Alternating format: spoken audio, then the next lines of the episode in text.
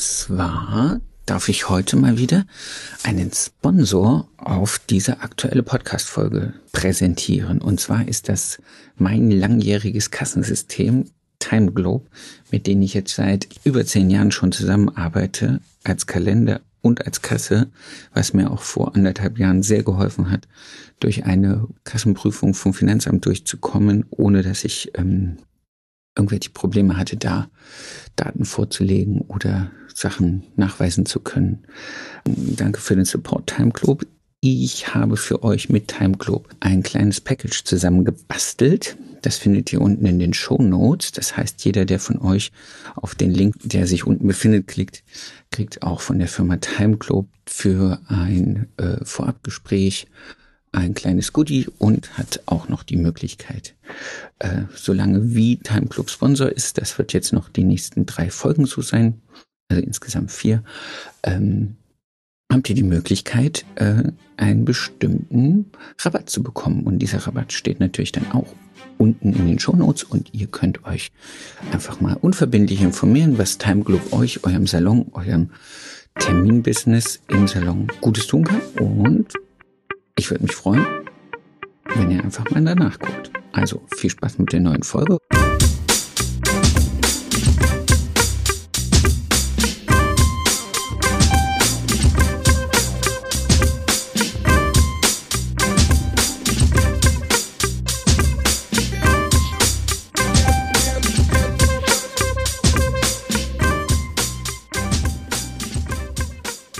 Erfolgsgeschichten mit Kamm und Schere. Heute zu Gast der wunderbare Georg Kiriakidis. Ready, steady, go. Und wie ist dein Name? Hi, ich äh, heiße Georg Kiriakidis. Wie lange bist du Friseur? Ich bin äh, Friseur seit 1996. Rechnen darfst du selber. Das sind 26 Jahre. Hui, also ich, 27 ich habe da, dieses Jahr. Ich habe da, ich habe da jetzt tatsächlich die Ausbildung mit dazu gepackt. Ne? 99 war ich ausgebildet, aber im Beruf seit 96. Ich habe 97 angefangen. Da sind wir ja. Mhm. Ja, ja. ja Angest angestellt, angestellt oder selbstständig? Selbstständig. Selbstständig seit 2007. Ah, 16 das Jahre. sind krass. Wahnsinn. Anzahl deiner Angestellten?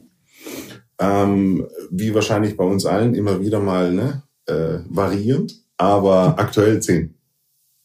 Aber zehn ist eine gute Größe. Immer, immer. Also ich war auch schon größer, irgendwie bei 13, 14. Ich war auch schon bei acht, neun, aber es ist nie größer oder kleiner. Okay. Äh, zehn ist, glaube ich, ein guter Schlüssel. Das habe ich für mich auch irgendwie festgestellt. Zehn ist so, ja. ich, wir sind im Moment bei sieben. Ich will wieder auf zehn das ist so eine Wohlfühlgröße für mich. Da weiß ich, ja. das kann ich noch handeln. Die sind noch, die kriege ich auch noch. Alles über zehn ist so, da muss ich meine Management-Skills rausholen und da arbeite ich immer noch dran. Äh, in welcher Stadt ehrlicherweise, ehrlicherweise gestehen, über, über zehn mit Azubis ja, ja. Wenn das wirklich dann ähm, Vollzeitkräfte sind, also 12, 13, dann ist schon knackig. Also das ist schon Arbeit. Wie viel, wie viel Platz hast du? Also wie groß ist der Salon? Also der Salon sind 170 Quadrat. Und wir haben zehn Arbeitsplätze. Ah, okay, aber dann wird es auch eng. Dann würde es echt eng werden, wenn alle arbeiten. Ja, also Freitag, Samstag sind alle da, dann sind alle Plätze voll. Ich habe noch eine, eine schöne Wartelounge, wo, wo zwei Kunden Platz nehmen können, ne? weil du hast ja immer so ein, so ein bis der Friseur fertig ist. Ja. Ähm, und, und das hatte ich eben im Laden vorher, da hatten wir 14 Plätze und, und da habe ich gesehen, so die drei, vier Plätze, die, die immer da waren, die waren nie wirklich zum Arbeiten da, sondern da hast du einfach nur den nächsten Kunden Platz nehmen lassen, bis dann der jeweilige Friseur fertig war. Und deswegen dachte ich, einfach eine schöne Wartelounge macht optisch schöner was her. Ja. Ähm, und so das erste Getränk und die Kompresse und so, ne, bis das alles äh, dann mal bespielt ist an, an Service-Dienstleistungen, finde ich, ist es schöner wie ähm, an Platz vorm Spiegel zu setzen, wo sich die Kunden eh erstmal nicht schön empfinden. Aber zu das deiner stimmt. Frage, ähm, der Laden ist in Leonberg. Leonberg, äh, das 15, kennt kein Mensch. kennt, kennt kein Mensch oder, oder kennt auch vielleicht, weil es ist das Autobahndreieck Leonberg, ne? also doch äh, relativ groß. Aber Speckmantel Stuttgart, äh, 15 Kilometer äh, von Stuttgart entfernt, neben Ludwigsburg, ne, wo du ja auch sitzt. Also wir sind wir, sozusagen Tür an Tür. Absolut, absolut richtig. Und äh, ich fühle mich echt wohl hier. Also ich habe äh, Leonberg schätzen und lieben gelernt. Ich muss sagen, bis auf euer Kino weiß ich nichts von Leonberg. Also es ist ganz äh, absurd. Ich bin seitdem der Traumpalast da ist so oft in Leonberg ja. wie noch nie zuvor in meinem Leben. Aber ja. ich muss sagen, die Leonberger Innenstadt habe ich, glaube ich, nur ein einziges Mal wirklich gesehen. Das reicht auch vollkommen. Aber du hast es schätzen und lieben gelernt. Äh, ja, ja, weil auch die ähm, Situation im Leben sich verändert hat. Ne? Aber ja. äh, um, um auf Kino zurückzukommen, größter Leinwand der Welt. Also Leonberg ist definitiv im Guinness-Buch der Rekorde jetzt auch offiziell. Ja. ja. Also wir sind wirklich bekannt. Ihr seid, ihr seid sozusagen der Nabel neben Stuttgart. Ist Wahnsinn. Sehr geil. Dann, dann, lass uns zu deinen Hobbys kommen. Hast du Hobbys, außer ins Kino zu gehen, wenn du ins Kino gehst? Äh, ja, gut. Hobbys ist, glaube ich, ein, ein, ein schwieriges Thema. Ähm, ja. Selbstständig sein, ich bin Education, ne? also ich gebe ja viele Seminare und das seit, seit vielen Jahren. Also wenn, wenn Zeit bleibt, dann ist die in erster Linie für die Familie reserviert. Also ich würde das jetzt nicht als Hobby betiteln, ja, aber ne, also wenn Zeit übrig bleibt, dann ist Familie an erster Stelle. Und wenn dann Zeit für Hobbys ist, dann gehe ich ins Fitnessstudio. Ich bin gerne ähm, einfach ein bisschen am Fit halten. Ich brauche so einen Filter, so einen Gegenpol, ne, wo ich mich ein bisschen okay. regulieren kann.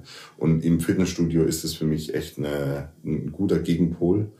Und ähm, ich, ich bin tatsächlich immer noch digital gerne unterwegs. Also ich spiele tatsächlich gerne mal eine Playstation oder mal eine Switch oder sowas. Es sind echt so ähm, übrig gebliebene Single-Hobbys, die dann, wenn alle schlafen... Kinder der ja, 90er.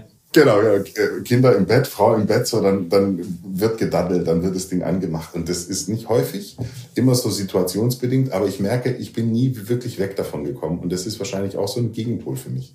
Also wenn cool. Hobbys, dann Fitnessstudio und eventuell zocken. So. Playstation-Dattel. Mhm. Geil. Ich muss sagen, ich habe mir irgendwann mal eine PlayStation 4 geholt mit so einem Darth Vader Print drauf. Das war, glaube ich, zum Release von Star Wars Star Battlefront Wars. Schieß, Schieß ja, mich ja. tot. Ja, cool. Äh, und ich hasse es heute, wenn ich mal Lust habe, sie anzumachen und dann sagt das Mistgerät dann so, in 24 Stunden bin ich abgedatet und dann können wir spielen und dann mache ich sie wieder aus und dann ist, dann ist schon, dann ist schon komplett durch und dann denke ich immer, oh, früher war das so geil, du hast eine Disk reingeschoben und du hast das ja. Spiel angefangen und jetzt für diese blöde Schleiß Playstation erstmal einen halben Tag abgedatet werden und dann habe ich keinen Bock mehr. Bin ich, voll, bin ich voll bei dir. Auch das Spielen hat sich geändert. Also zumindest so in meiner Wahrnehmung. Früher hast du irgendwie Zeit damit verbracht, dich reinzufuchsen, hast YouTube-Videos, Tutorials angeschaut, wie schaffst du dieses, und ich habe da gar keinen Nerv mehr. Also ich merke, ich, ich kaufe ein Spiel, spielst irgendwie zwei Stunden, merkst, okay, das ist mir viel zu stressig, brauche ich gerade nicht ausmachen, weglegen. Also es ändert sich, ne? So. Ich bin so ein klassischer Mario-Spieler gewesen, schon immer. Ja, also ich cool. hatte die, ich, ich hasse diese Karten. Ich war so ein klassischer Jump-and-Run-Spieler. Du spielst los, gewinnst ein Level oder verlierst, Feierabend und dann kannst du es auch ausmachen. Diese ganzen ja, Spiele ja. mit diesen riesigen Welten, Karten und Strategien, dann denke ich immer so, nee, ich will einfach nur mich eine Stunde ablenken mit irgendeinem Blödkram. Genau. Und dann ist auch schon wieder gut. Wir driften ein bisschen ab, aber das ist, äh, das wird uns hoffentlich noch ein paar Mal passieren heute. Ähm, lass uns mal anfangen, wie du, wenn du jetzt gesagt hast, du hast 96 angefangen zu lernen, wie bist du überhaupt zum Friseurberuf gekommen? Ähm, ist tatsächlich eine sehr interessante Frage und ich höre ja immer deine Podcasts, insofern höre ich auch immer die Antworten von den netten, geschätzten Kollegen. Ähm, ich muss ehrlicherweise gestehen, das wirst du wahrscheinlich bestätigen können, zu unseren Jahrgängen damals war der Friseur als ähm, nicht schwuler Mensch, ja, muss man ja sagen, ähm, total verpönt. Ne? Ja. Du, du, also bei mir in der Clique, ich war Sportler, Fußballer, Basketballer in Vereinen angemeldet, war das bei den Jungs immer so, dein Ernst? Wie und warum? Und ich muss auch ehrlicherweise gestehen, dass ich gar nicht irgendwie so jetzt sagen kann, ich habe mit Puppen gespielt und habe total gerne Haare frisiert und so, ja. Ähm, sondern es war tatsächlich immer irgendwie so ein bisschen die Affinität, ähm, was jetzt entstanden ist, des Barbiers, ohne ja. es damals zu kennen und, und wahrzunehmen, sondern ich habe es immer irgendwie cool gefunden, so den, den Jungs die, die Haare zu rasieren und zu schneiden was ja damals bei uns alles klassischer Fasson war, also total spießig eigentlich, also völlig konträr zu dem, wie es jetzt heutzutage ist. Und ähm, ich habe mich dann auch in diesem, hast du auch diesen ersten Tag gehabt, wo du in der Berufsschule irgendwie mit den, mit den, bevor du den Abschluss in der Schule gemacht hast, so zum Kennenlernen ähm, Tag dort warst, um zu gucken, wie die Berufsschule aussieht. Habt ihr das gehabt? Also wir hatten das, wir sind quasi damals mit unserer, ich weiß gar nicht mehr, neunten, zehnten Klasse, whatever, dann in die Berufsschule gegangen, so als äh, Come-In-Day. Und, okay. und dann haben wir die Klassenräume angeschaut, haben den Schuldirektor hat dann irgendeine tolle Ansage und Vorsprache, Ansprache da gemacht und so. Und dann war Pause und dann stand ich in diesem Pausenhof und dann waren dann so richtige Pulke von Männern, ja, mit, mit, hast du gesehen, die Metaller und die Holzer und ja. so, ja. Und dann war so der Pulk mit Mädels, ja, und alle haben nur darüber gegiert, so. Und das war so für mich, es war wirklich, es war so für ich mich so. Ich dazwischen stehen. Klar werde ich da hingehen, ja, was will ich bei den anderen, so. Es, es, es sind alles Handwerksberufe, ja. Und, und ähm, das war e, ehrlich so, als 16-jähriger Teenager, ja, da bist du voller Hormone. Ich fand es einfach cool da zwischen den ganzen Frauen. Und es war so, ich hatte, wir hatten damals drei Klassen in der Berufsschule, Friseurklassen, das muss man sich mal vorstellen. Die kriegen heutzutage nicht mal eine Folge. Wir waren ja. da irgendwie 60, 70 Leute. Ähm, wir waren vier Männer, davon waren drei homosexuell, die haben sich dann auch gegenseitig, ne? Und ich habe die gesamte Du hast sie alle gehabt. Alter, ist ich hatte nur ich hatte nur zwei Klassen, wir waren nur 36 Mädchen und ein äh, Herr. Ähm, aber mein Genugtuung war immer, ich weiß nicht, ob ihr das in Leo, wo auch immer du das gelernt hast. Ähm, in Weiblingen. Wir hat, Weiblingen. In Weiblingen. Ich hatte in Thüringen, wir hatten Sportunterricht in der Berufsschule. Nee, das hatten wir nicht. Hattet ihr nicht? Weißt du, wie toll das ist, wenn du mit 36 Mädchen als einzigster Junge vor einer Turnhalle stehst und du siehst aus den ganzen Fenstern oben die ganzen Holz, Metall, Elektriker. dann dachte ich immer so. So. Oh, das schneiden wir nachher raus, weil meine Frau will das bestimmt nicht hören. Oder sie darf den Podcast einfach nicht hören. Ja, Was? Du hast dein Abo, zack, weg. Genau. Okay, ja, das ist, das ist, das ist intrinsische Motivation, finde ich gut. Ich dachte, du hast ja. was mit Mode am Hut gehabt. Nee, nee, tatsächlich gar nicht. Ich glaube auch ähm, in den damaligen Jahren mit 16, 96, 95, was waren bist da du auch, Mode? Bist du Baujahr 80 oder 79? 79, 79. Ah, okay. Ja, aber weißt du, da gab's ich, die, die ersten Jordans waren irgendwie damals am Start so. Ähm, ich war in der Hip-Hop-Szene ein bisschen unterwegs, ne? Damals, äh, das war ja so der die, die Außenseiter, die es damals irgendwie so äh, Mitte der 90er in Deutschland gab. Ähm, da war mit Mode, also ich war auffällig, Baggy Pants, riesengroße, ne, äh, das, das hat nicht funktioniert. Das war weit weg von der Mode, wie sie heute die Teenager irgendwie leben, weil du hast ja total ja super affine, ne? auch äh, durch, durch diese Influencer-Nummer 15-, 16-Jährige, die da unglaublich intensiv in diesen Themen drin sind. Aber ja. ich habe den Beruf echt schätzen und lieben gelernt im, im viel späteren Zeitpunkt meines Lebens, gar nicht ähm, aus Liebe irgendwie diesen Beruf gelernt. Okay, dann lass uns mal da, dazu kommen. Jetzt die erste Frage. Hast du den Salon, in dem du gelernt hast, bewusst ausgewählt oder war das so, oh, da geht meine Mutter hin, ich glaube, die fragt mal, ob ich da ausbilden kann oder wie kam's? Welche, welche, also du musst keinen Namen nennen, aber war ja, das eine bewusste ja. Entscheidung? Äh, es kann auch sein, dass sie es hören werden, ne, den Podcast. Also ich, ich habe ja in Weiblingen gelernt, bin ja auch in Weiblingen äh, aufgewachsen.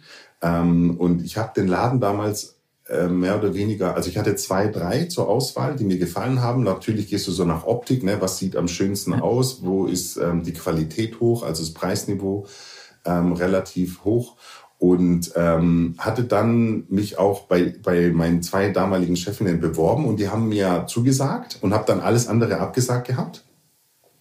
Und haben dann kurz bevor die Ausbildung angefangen hat, ähm, mir abgesagt und gesagt, nee, wir wollen dann doch nicht mehr. Und, und ich war dann total irgendwie neben der Spur, ich habe es auch gar nicht so gecheckt, bin dann nach Hause. Und dann hat mein Vater gemeint so, wie, das geht nicht, es ist jetzt August, ja, es ist irgendwie vier Wochen vor, vor Beginn deiner yeah. Ausbildung. Und dann ist er mit mir hin und hat ihn dann echt, ähm, ich würde jetzt nicht zur Sau gemacht sagen, aber echt in einen, einen schroffen Ton gesagt, so, das funktioniert nicht. Und leider Gottes, ähm, muss man ehrlicherweise sagen, ist dann auch meine gesamte Ausbildung so gelaufen, wie dann quasi dieses ähm, Der erste Tag. Einstellung. Mhm, Scheiße. Also ich hatte, ich hatte keine gute Ausbildung. Ich hatte, ich hatte wirklich eine schlechte Ausbildung. Ich war wahrscheinlich auch ein schlechter Ausbild, Aus, Auszubildender. Ja. Warum? Ähm, aber wahrscheinlich auch reflektiert aufgrund dessen, dass ich nur damit beschäftigt war, irgendwie die Wohnungen meiner Chefinnen, die nebendran waren, Blumen zu gießen, in den Wohnungen äh, Wäsche aufzuhängen, ähm, einkaufen zu gehen für das gesamte Team. Also ich habe meine Ausbildung abgeschlossen mit einem mit einer 3, 3,2 irgendwie, also nicht gut, ähm, aber ich ich äh, habe keine gute Ausbildung gehabt. Also deswegen war es mir wahrscheinlich auch immer wichtig, wenn ich ausbilde, richtig auszubilden. Cool. Ich war echt so, so eine günstige Arbeitskraft. Ich habe Folien gehalten. Hast du Folien gehalten? Alufolien? Ich habe ich hab tagelang, Freitag, Samstag, nur Folien gehalten. Ich habe diese zwei, zwei Zeigefinger waren aufblondiert. vom, halt, vom Festhalten und die haben dann gepinselt. Und also, Ach, nicht mal nur gereicht, sondern du standest da ich und hab, hast. Ich habe die gehalten. Ich habe die an der Kopfhaut fixiert und zwar über dem Kopf, ne, so dass ich hier nicht im Weg stehe. Ja, ja, ja, ja. Das ist ja richtige Arschlocharbeit. Voll. Also wirklich ähm, nicht gut. Und, und ich hatte auch Übungsabende, aber ich glaube, in diesen drei Jahren, die kannst du an zwei Händen abzählen. Also wirklich Sachen, wo, wo ich sage, so, wo war da die Innung und die Handwerkskammer und so, ja. Also das war. Ähm, Naja, aber jetzt überleg mal, wie viele wie das erlebt haben wie du. Und die 90er war ja auch, äh, das, also gerade bei uns im Osten, das war halt Verschleiß-Azubis. Voll. Ja. Jetzt überleg dir mal, was wir damals kaputt gemacht haben mit unseren Branchen, mit unserem, mit unserer Wertschätzung den jungen Leuten gegenüber mit, also jetzt damals so. waren wir ja die jungen Leute. Ähm, das ist, das ist doch ab, absurd.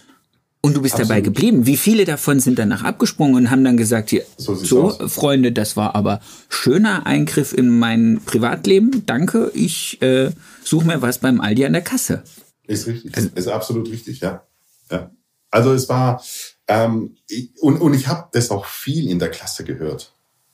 Also das war jetzt nicht so ein Einzelfall, dass ich sage, so die Ja. Ausbildung war bei mir nicht gut. Und meine Chefinnen waren gut. Also die waren wirklich, die, eine war ähm, unglaublich stark in diesen ganzen Schneidetechniken von Toni Guy. Die waren ja damals so im Kommen. Also die hat viele Seminare besucht. Und die andere war Kertu, ne? wir hatten es ja auch äh, vor, vorhin schon. Also die, die hat auch, glaube ich, in einem Kertu-Salon gelernt. Ähm, die waren von der Qualität her unglaublich gut. Also die Kunden, die rausgelaufen sind, waren top. Das war jetzt nicht irgendwie Lisa Müller äh, Friseurstüble um die Ecke, die, äh, aber die haben einfach keine Zeit und keine Lust gehabt, ähm, Eine Ausbildung zu machen. Ja, und eine Ausbildung ist einfach Zeit. Das ist ein Ja. Invest, den du, den du machen musst, äh, aus Respekt, finde ich, auch gegenüber den, den Azubis oder des, des Auszubildenden. Und das hatten, hatten die, hatte ich nicht. Krass. So eine Scheiße. Ja, aber das ist, ich glaube, das ist das, was uns heute nachhängt, weil ganz viele sind aus diesem Beruf rausgegangen, haben gesagt, und sind jetzt in unserem Alter. Also meine Tochter ist jetzt 16, die wird im Sommer 17. Das ist das Alter, wo man dann eigentlich sich nach einer Ausbildung umguckt, wenn man in dem, ja, also wenn man jetzt dann eine Ausbildung macht und nicht Abitur oder so oder dann nach Studium. Und wenn du dann Eltern hast, und das ist mir selber in meinem Salon passiert, da saß eine Kundin in, in unserem Alter und hatte auch sehr früh Mutter geworden und hat dann gesagt, meine Tochter kam den Tag mit der absurden Idee, Friseurin zu werden. Und dann sage ich, ja, das ist doch keine absurde Idee. Naja, aber da verdient man doch nichts und da sind doch scheiß Arbeitszeiten. Sag- Und dann habe ich sie vor mir sitzen gehabt und hat gesagt, ist so ganz ehrlich, du bist jetzt hier in einem Hochpreissegment Friseursalon. Du kommst, ich weiß nicht, ihr wohnt bei Böblingen, kam die zu uns, bis nach Leonberg zu fahren, weil es irgendwie äh, fancy ist, zu uns zu kommen und erzählt mir auf dem Stuhl sitzend, was das für ein, für ein Beruf ist, dass sie nicht will, dass ihre Tochter das lernt, weil sie ja dann irgendwie, und dann dachte ich mir, guck doch mal dich um. Sieht hier irgendeiner von meinen Angestellten aus, als würde er äh, misshandelt, äh, ausgebeutet, äh, abends in den Keller gesperrt werden oder sonstig irgendwas? Und so, nee, bei dir nicht, aber man hört das ja immer so. Und dann sag ich, Du hast dich doch selber dafür entschieden, zu einem qualitativ guten Friseur zu gehen, der dir auch äh, eine Wertschätzung entgegenbringt. Dann kannst du doch jetzt nicht für deine Tochter sagen, das ist eine scheiß Idee. Da war ich richtig vom Kopf gestoßen. Ja, ja, ja, ja. Und ich glaube, dass das tatsächlich gesellschaftlich auch so verankert ist. Also ich bin davon überzeugt, dass ähm, dieses Bild immer noch in den Köpfen der Menschen so abgespeichert ist. Auch wenn du dann wirklich so kritisch hinterfragst und sagst, ja gut, aber wenn du in deinen Friseursalon reingehst, ne, hast du das Gefühl, dass die dort unterbezahlt sind oder dass die und, und weil ich glaube schon, dass ein großer Teil wirklich Geld liegen lässt. Ne? Also alleine dieses Thema Balayage, Extensions, Ja. egal was. Das sind ja wirklich teure Dienstleistungen. Und ähm, trotzdem ist immer dieses, auch, auch dieses Thema Mindestlohn, ne? da waren wir ja sofort wieder in, in der Diskussion, so die Friseure, ne? Mindestlohn. Ja, ich, ich weiß es nicht. Aber ich bin der Meinung, dass ähm, wir gerade in so einem Wandel sind, wo genau diese Themen jetzt nochmal sauber aufgearbeitet und neu positioniert werden können.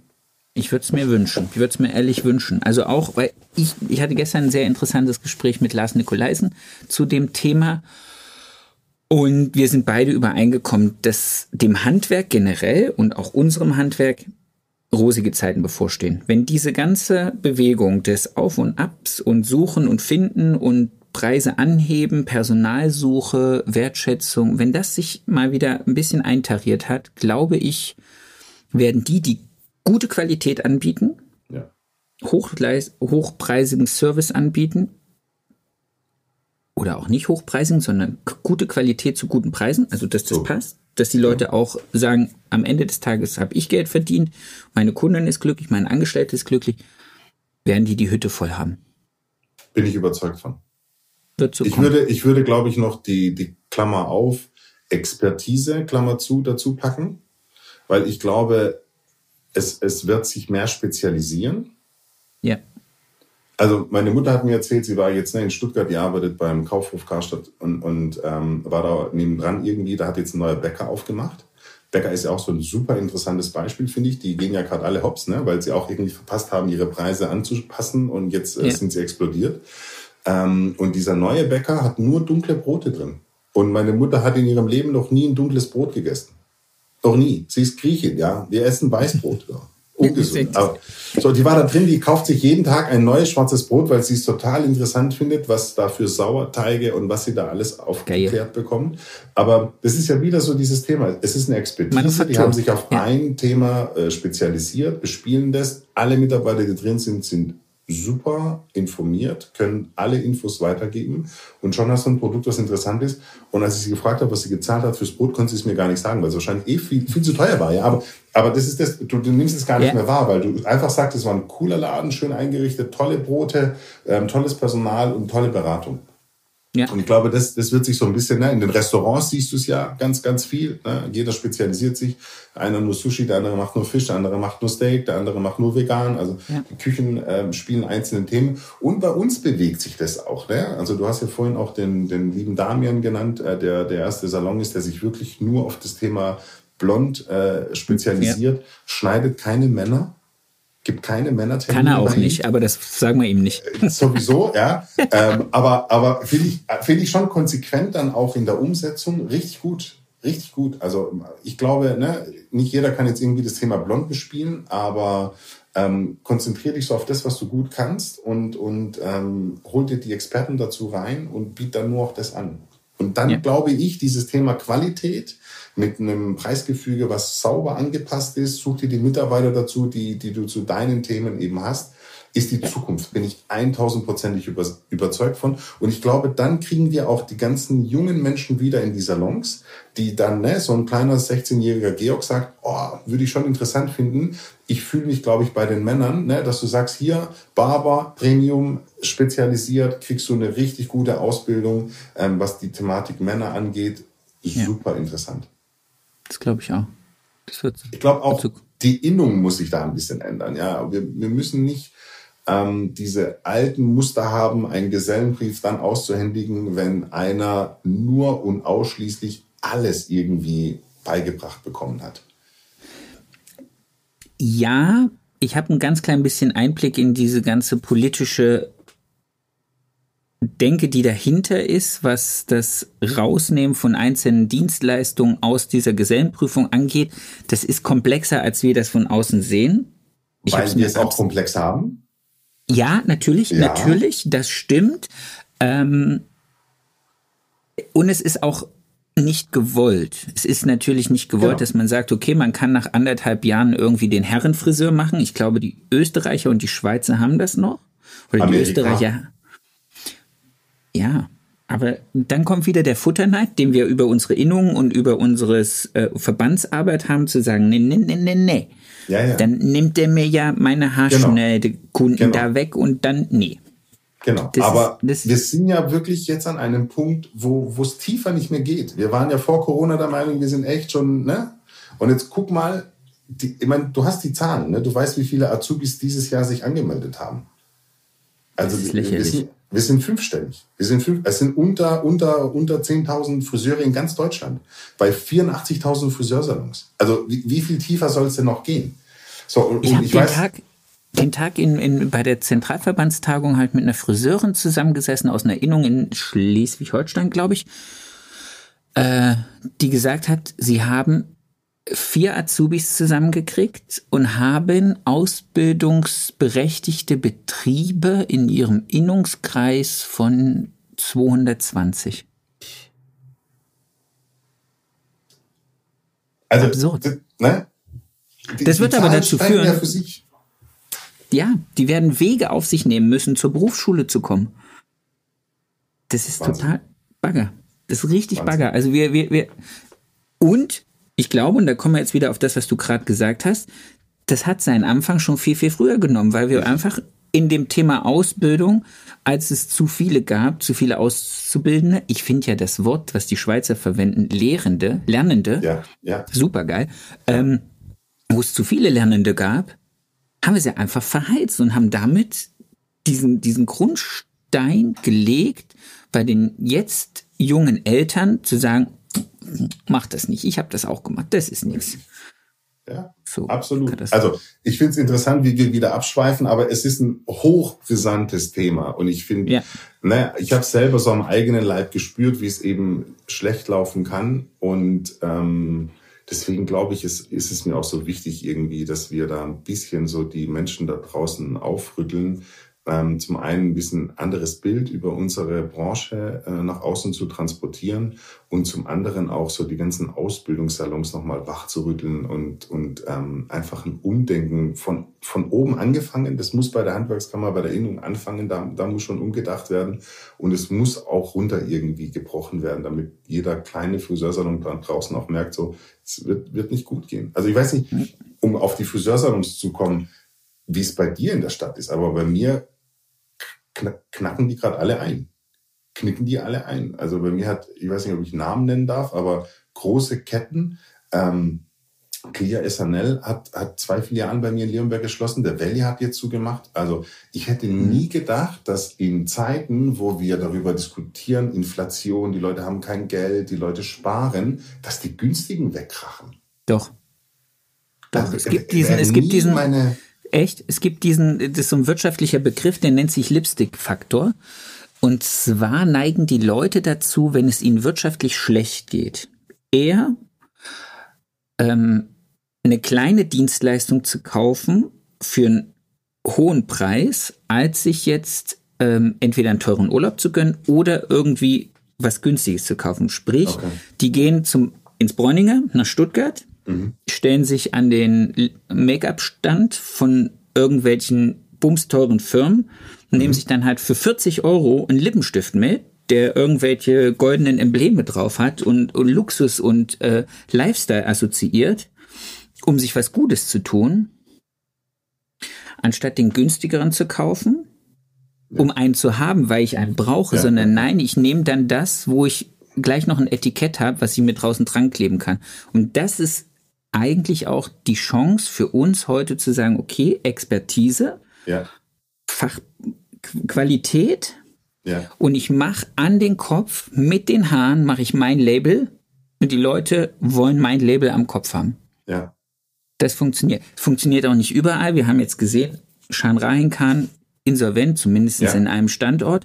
Ähm, es ist vielschichtig, es ist einfach extrem vielschichtig. Und man sieht halt, dass der Riss geht einmal durch und mhm. es wird richtig durchgerüttelt, also so richtig, richtig durchgerüttelt.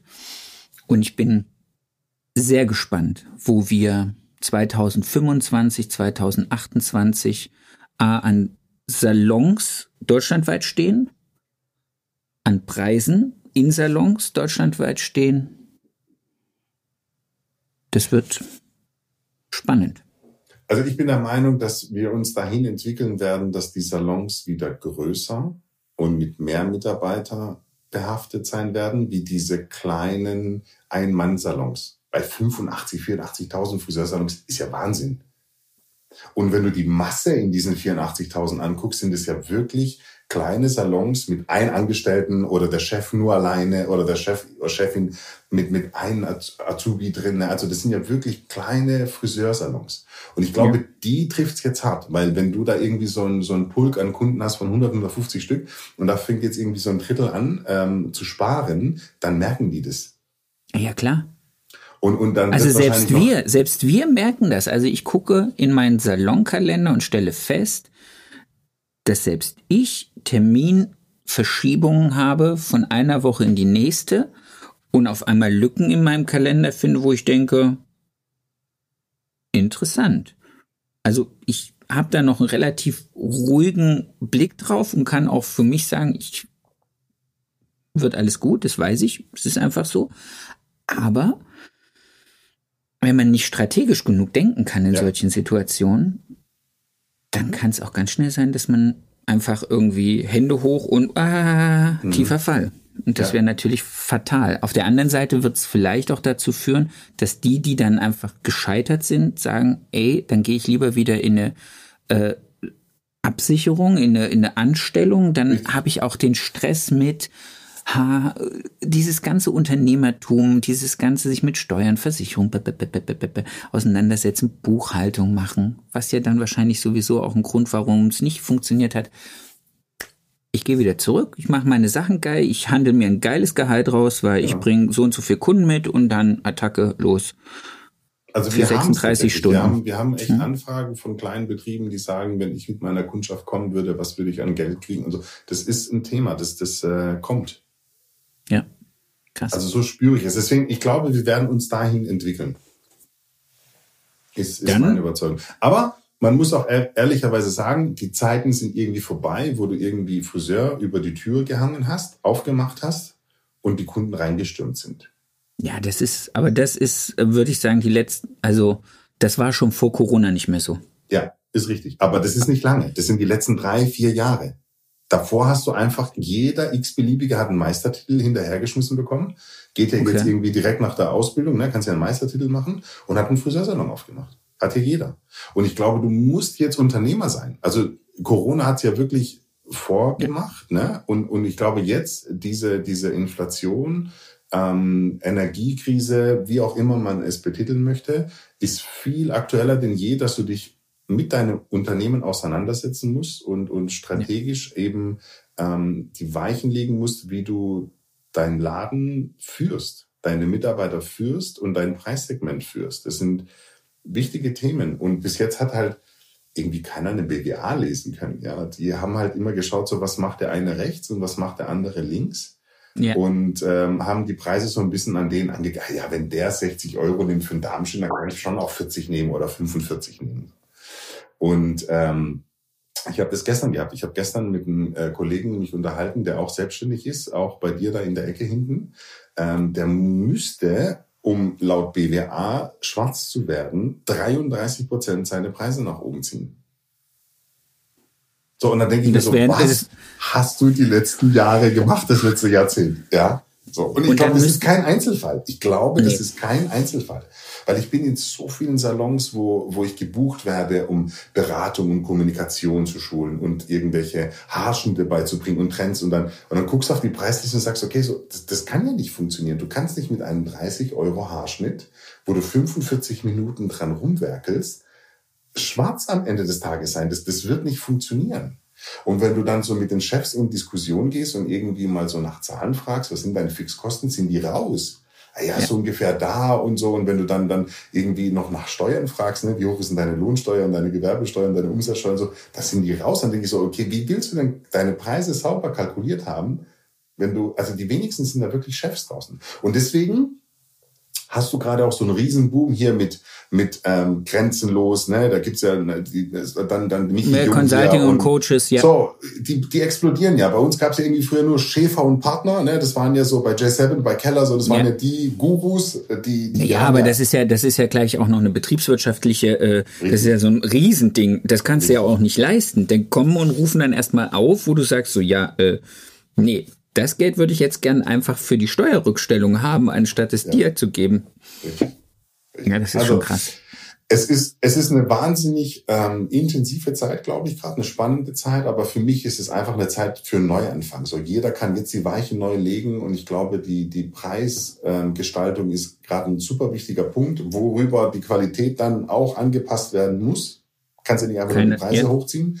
Ähm, über Service-Dienstleistungen muss man nachdenken, ne? was muss da alles äh, bespielt sein, um dem Kunden auch den Mehrwert zu bieten, wenn er schon mehr Geld zahlt. Ähm, aber dann sind wir auch aus dieser Diskussion raus, um auf das zurückzukommen, dass der Beruf nicht gewertschätzt wird, was die Lohnfortzahlung ja. und die Lohnentgelt. Dann, dann ist dieses Thema Lohn einfach raus, weil dann, dann hast du das, ähm, um wieder auf die Küche zu kommen, da hast du nicht die Diskussion, ob die gut bezahlt werden. Das, das ist durch. Die werden also, auch scheiße bezahlt. Die sind aber so im Imagewandel die letzten fünf, sechs, sieben Jahre.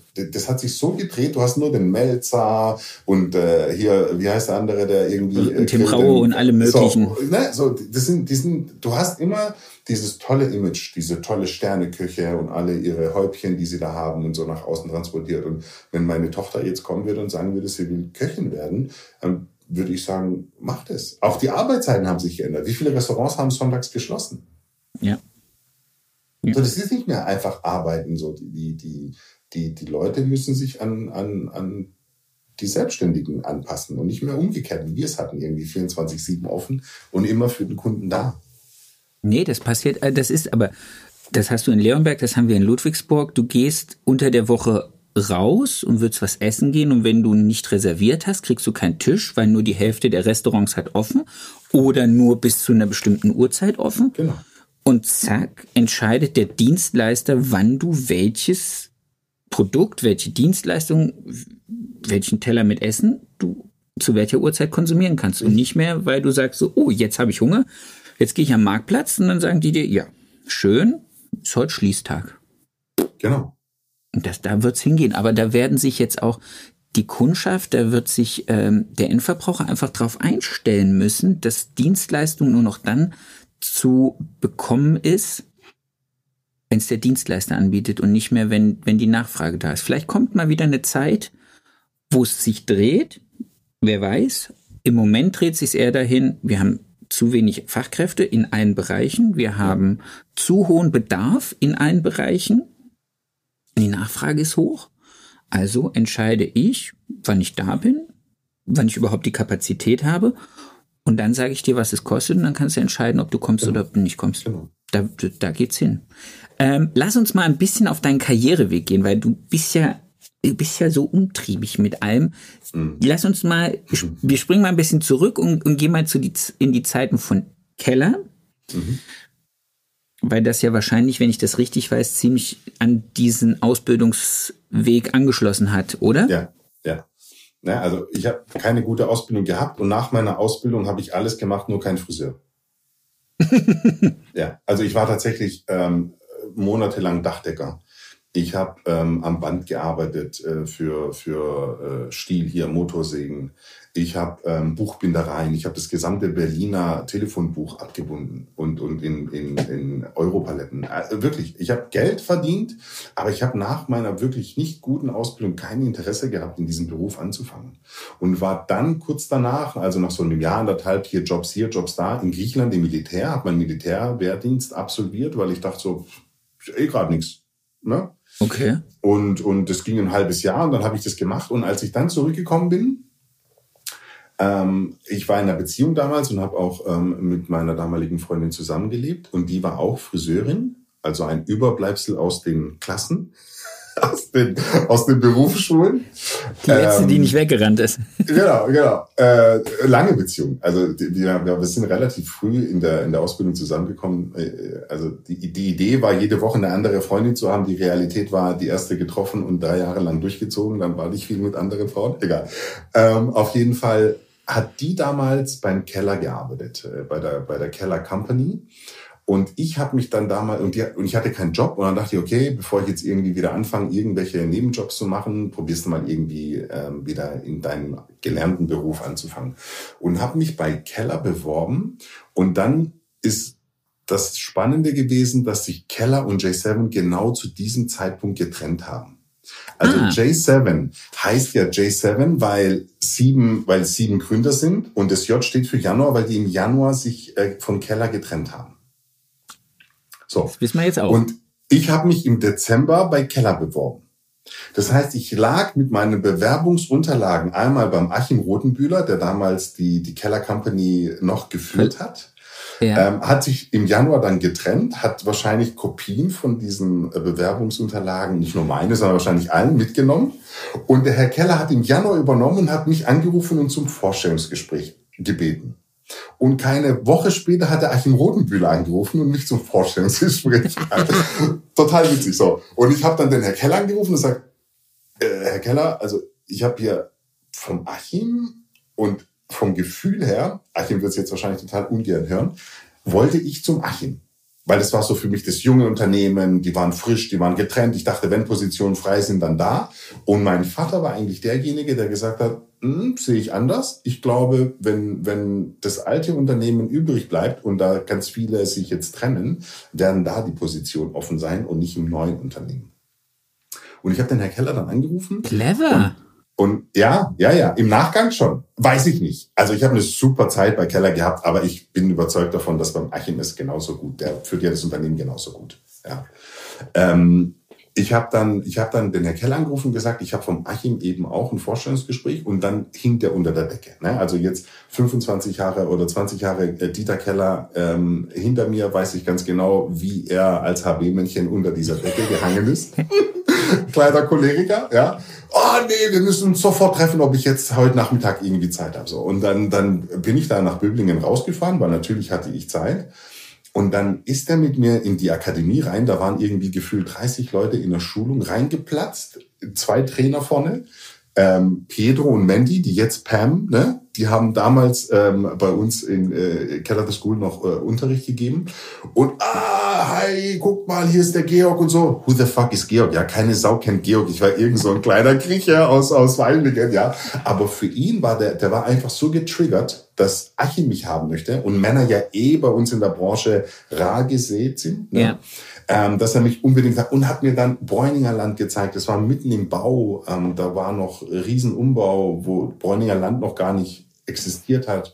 Und da kann ich arbeiten und hier Trainer und so. Und ich war natürlich so angefixt, dass ich. Ähm, Aber du konntest dann, gar nichts. Ich, ich konnte gar nichts. Also nichts ist wahrscheinlich noch, noch übertrieben. Oh Gott im Himmel. Aber das ist ja in solchen Unternehmen gar kein Problem. Weil wenn die was können, dann ist es jemanden fit machen. Ich glaube, wir haben ja. bei Keller irgendwie 32 verschiedene Seminartypen. Und, ich, und, und, die habe ich auch im ersten Jahr, wir hatten so einen Trainingspass. Ne? Ich habe unterschrieben, habe gesagt, ich fange an, habe in Bräuninger dann quasi den Salon dann mit eröffnet, habe dort gearbeitet, habe dann in der Schule im ersten Jahr ähm, über 25 Seminare besucht. Und das alles an Wochenenden, wenn du 52 Wochen nimmst. Ich war ein halbes Jahr nur Jede auf Schulungen. Ja. So. Und nach einem halben Jahr habe ich dann meine, meine Technikausbildung, meine Kolorations- und Strähnentechnikausbildung gemacht, so auf der Bühne, weil das, was ich immer irgendwie in die Wiege gelegt bekommen habe, ist das Reden. Ne? Also die Rhetorik, ähm, vor Leuten zu sprechen, ähm, Leute irgendwie mitzuziehen, zu begeistern, ja, das, das, das hast cool. du oder hast du nicht. Das kannst, ja. das kannst du niemandem beibringen. Und das hat der Herr Keller gesehen. Also der Herr Keller war eigentlich so der Initiator, der gesagt hat, du gehst auf die Bühne, du gehörst auf die Bühne. Du hast da, ähm, du bist kein Salonleiter, du bist nicht irgendwie ähm, derjenige, der jetzt im Büro hockt und irgendwelche Konzepte ausarbeitet, sondern du bist du, für mich das, das Pendant zu, zu, äh, zu Carlos. Äh, also, also so, so gibt's egal, ihr seid komplett unterschiedliche Menschen, aber es ist so, so, so ein bisschen habe ich irgendwie jedes Mal, wenn ich euch dann so bühnenmäßig gesehen habe, ich gedacht, ah, das ist das, ah, der Carlos ist auch stark, sehr stark rhetorisch, ne? ja, bockstark. Aber ja. Carlos ist natürlich voll und ganz äh, Koloration immer gewesen, ja, das war ja sein Leben. Ähm, und meins war es gar nicht. Also ich habe wirklich nur den Techniker gemacht, um ihn zu haben und bin dann unglaublich schnell ins Kreativteam und Kreativtrainer geworden und habe dann schon an den Kollektionen mitarbeiten dürfen. Und ähm, da muss ich sagen, habe ich den, den Beruf schätzen und lieben gelernt und auch die Vielseitigkeit und habe erst verstanden, wie Haare schneiden geht und wie Soften geht und Point-Techniken und wie eine Finish-Technik funktioniert und wie die Harmonie mit Farben und Strähnen und Haarschnitte äh, kombiniert sein müssen und Gesichtsproportionen. Das war ich war ein, ich war ein Schwamm, der, der war trocken und ich konnte alles aufsaugen, ja, weil Geil. ich finde es immer schwierig, wenn du irgendwie aus etwas kommst, wo du schon viel Input hast und dann dich umbiegen musst, um, um irgendwie ähm, diese ganzen Sachen beigebracht zu bekommen. Und das, das hatte ich nicht. Ich hatte ja so gut wie keinen Input. Ich glaube, ich habe in dieser Zeit, wo ich da auch irgendwo gejobbt habe, habe ich bei Tuning Guy auch mal ähm, an, angefragt gehabt. Ähm, und habe da auch vorgeschnitten mit den Kenntnissen nach der Ausbildung. Ich, ich, ich sehe wahrscheinlich immer noch, wie sie sich totlachen. Ja. Ähm, und die, aber Tuning Guy war damals ein schwieriges Konzept, weil es hieß genau dasselbe. Du, du musst alle jetzt Schnitte lernen, aber du musst dich ja selber zahlen. Ne? Also du hast dann irgendwie 500 Euro oder 500 Mark waren das, glaube ich, damals als Lohn bekommen. Und, und ähm, ich musste dann aber auch irgendwie 3.000, 4.000 Mark zahlen, um dieses halbe Jahr in Seminaren gestellt zu bekommen. Deswegen war Tuning Guy relativ schnell raus für mich. Krass. Ja, ja, ja, ja. Aber die sind, glaube ich, jetzt aus dem deutschen Markt weg. Pulias sind raus. Die haben, die haben sich zurückgezogen, die haben jetzt ihr eigenes Konzept. Mit denen im Laufe der Jahre hast, haben, haben wir uns ja alle irgendwie wieder getroffen. Ja, ich, ich war ja immer auf den Bühnen, ne? und dann, dann kam Achim und sagt, oh, warum bist du nicht zu uns gewechselt? Ja, habe ich nie verstanden. Und dann kam Pulia, ne, äh, der, der, der Nico, ähm, der Papa, ne, also nicht der, der Daniele, und ah, du warst so bei uns, warum bist du nicht zu uns gekommen und so, komm doch jetzt. Und, ähm, aber ich habe immer das, den Herr Keller groß angerechnet, dass er bei so einer kleinen Niete, wie ich es war, ähm, tatsächlich irgendwas gesehen hat, wo er gesagt hat, ich glaube, der, ähm, der funktioniert, der, der, das, das matcht mit, mit der Philosophie und mit der Bühnenpräsenz, die wir brauchen. Und, ähm, und, und inzwischen kann ich jetzt ne, irgendwie zu äh, rückwirkend sagen, ich habe dann ähm, 2001 bei Keller angefangen und bin vor zwei Jahren mehr oder weniger ausgeschieden. Ne? Also das waren äh, intensive. Das war die Zeit, wo, wo glaube ich auch Keller verkauft wurde. Genau. Oder? Genau. Okay. Genau. Genau. Also ich habe ähm, Thomas Schuck, ne, äh, unser gro großer Kreativdirektor, viel, viele Jahre mit ihm zusammengearbeitet und habe das echt äh, schätzen gelernt und ähm, habe mich dann irgendwann mal zurückgezogen, weil äh, Salons, ich habe mehrere Salons danach aufgemacht gehabt. Ich habe äh, das große Flaggschiffskonzept äh, oder einen äh, großen Laden in Stuttgart ähm, neben der Kalverstraße ähm, aufgemacht gehabt mit über 300 Quadrat und hatte zu dem Zeitpunkt irgendwie 25, 20 Angestellte oder so. Also es war schon ähm, und und Stuttgart war ein schwieriges Pflaster, ja, keine Kunden, ähm, du musstest Kunden irgendwie reinbringen. Ähm, Stuttgart hat aber auch ein verschissen hohes Angebot an guten Friseuren. Und auch eine unglaubliche Miete. Ja, das kommt also, noch, das kommt ne, pervers Wenn ich dir jetzt sage, du musst 10.000 Euro Miete im Monat zahlen, äh, dann, dann, dann weißt du, was du irgendwie auf die Stunde runterbrechen musst, um, um mit den, so, und dann kriegst du keine Kunden rein, dann hast du die Löhne, die du zahlen musst, hast einen Kredit für die Einrichtung, den du abzahlen musst. Also das ist, so, und deswegen habe ich mich dann aus der Schule auch rausgezogen gehabt. Das waren so drei Jahre, vier Jahre, wo ich gesagt habe, geht nicht. In der Zeit hat auch Thomas Schuck dann ähm, geendet gehabt ähm, mhm. bei, bei Keller the School. Der Tasso hat es damals übernommen und mhm. ähm, dann kam irgendwann mal so der Herr Keller, wo er gesagt hat, ich verkaufe. Ich bin, ich bin jetzt alt, ich kann das Pferd hier nicht mehr anziehen, den, den ganzen Zug. Ähm, und jetzt übernimmt äh, Basler, ne? äh, Michael Allert. Und der kam ja zu mir und hat dann gesagt, du pass auf, ähm, ich brauche dich in der Schule zurück so, so waren die ersten Gespräche damals. Und dann ähm, habe ich gesagt, gut, aber mit den zwei Läden und Schule und so funktioniert nicht. Das ist mir, das packe ich nicht. Also das, das ist, ja, das ist. Du kannst nicht das Konzept dort neu aufbauen und neu auflegen und nebenbei noch zwei.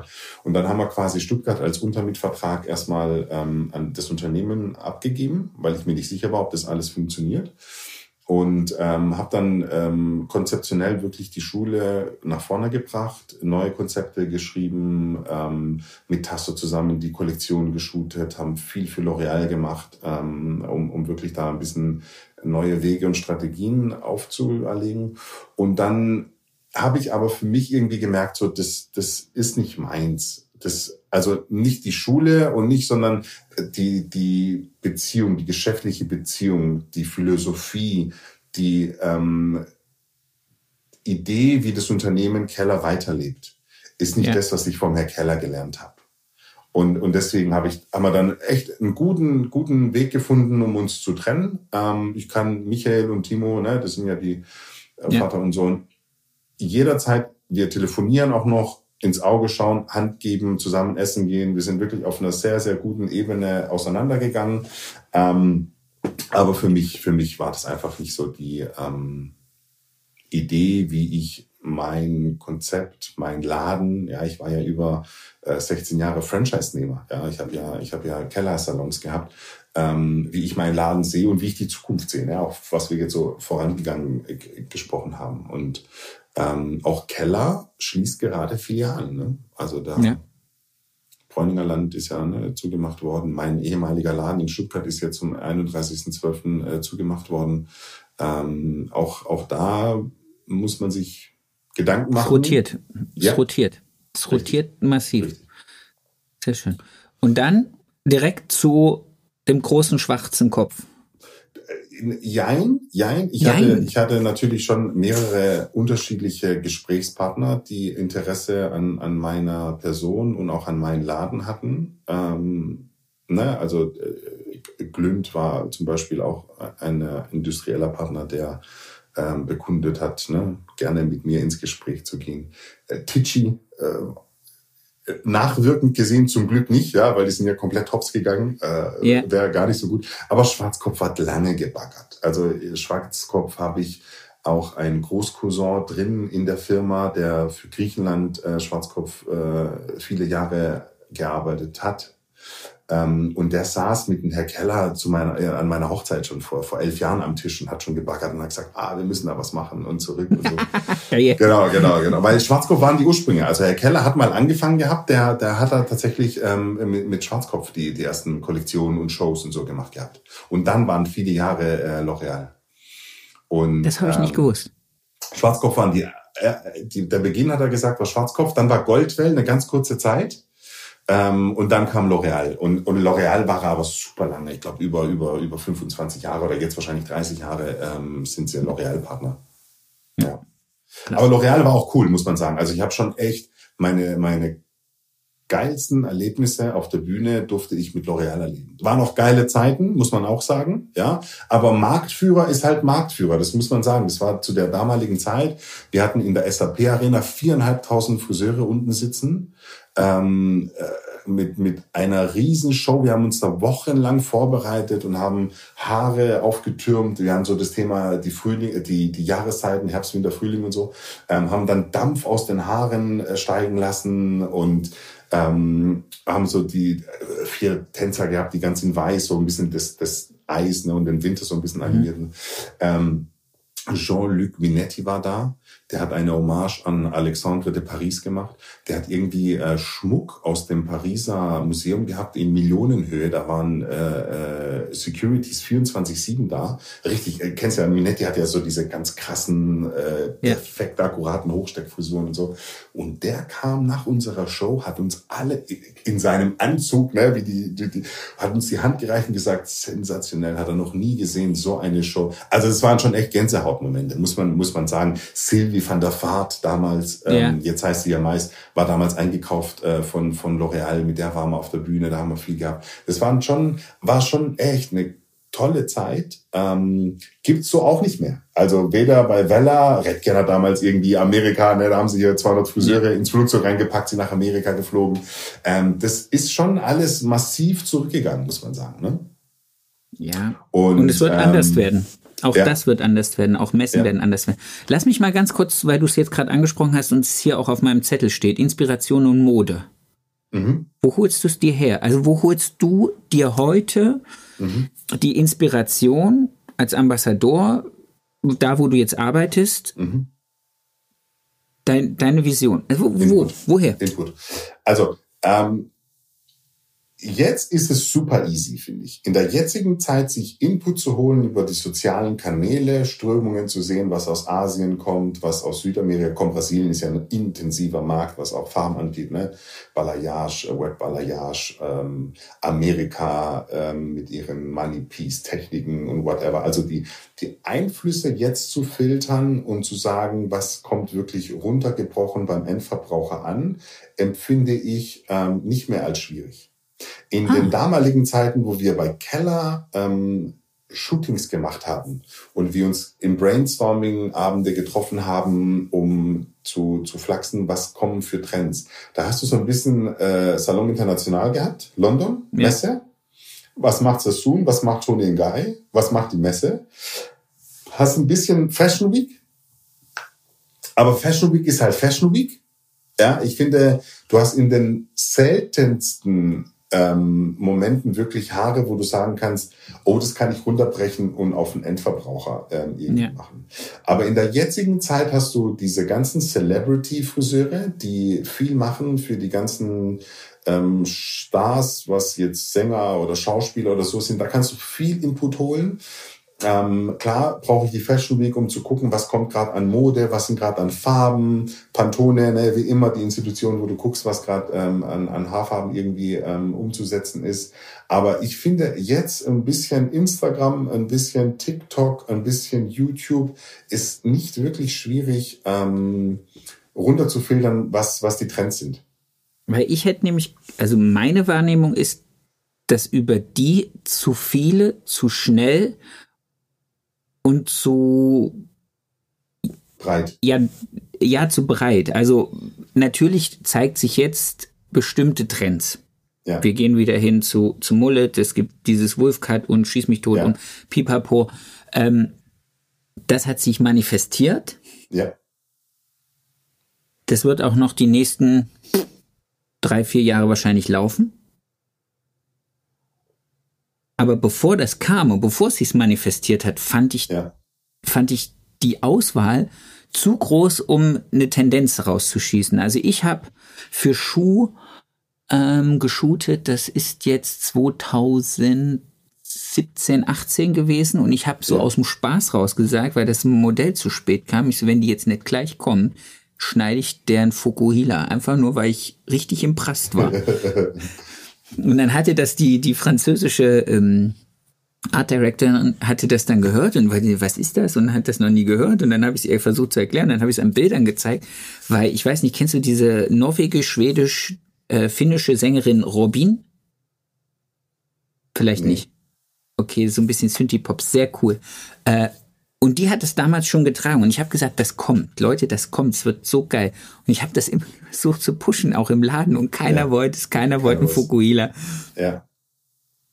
2000. Jetzt muss man aber ehrlicherweise dazu sagen, das hatten wir auch früher bei den Kollektionen immer, wenn du den Trend voraus bist, weil du hast ja so ein kleines Gespür und denkst so, ah, ja. das, das könnte kommen, dann, dann wirst du unglaublich Schwierigkeiten haben, es ähm, tatsächlich am Endverbraucher zu schneiden, weil es ja noch nicht gesehen hat.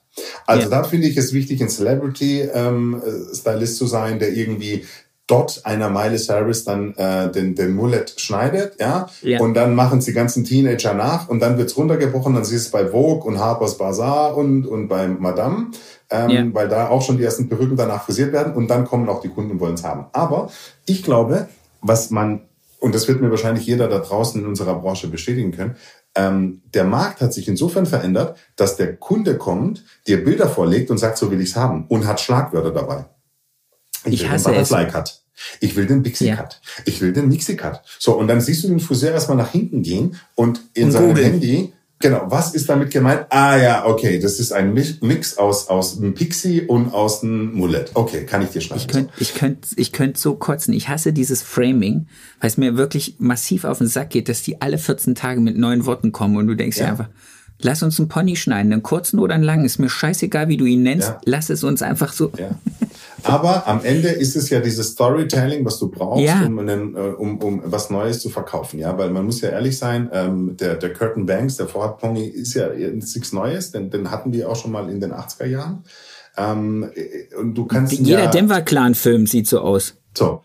Ne? Insofern glaube ich, brauchst du schon immer eine neue Story dazu. Aber der Markt ist eben so schnelllebig geworden, dass es sofort auf den Endverbrauch runtergefiltert wird und, und wir Friseure zum Teil da gar nicht ähm, hinterherkommen. Und deswegen glaube ja. ich, ist es wichtig, ähm, zu filtern, was kommt, was sind die wirklichen Trends, die jetzt getragen werden. Ähm, äh, dieses Jahr Butterfly Cut, Langhaarschnitt, unglaublich ähm, aktuell überall auf TikTok, Insta und so zu sehen. Hat jetzt schon Millionen von Bildern, wenn du es äh, hashtags.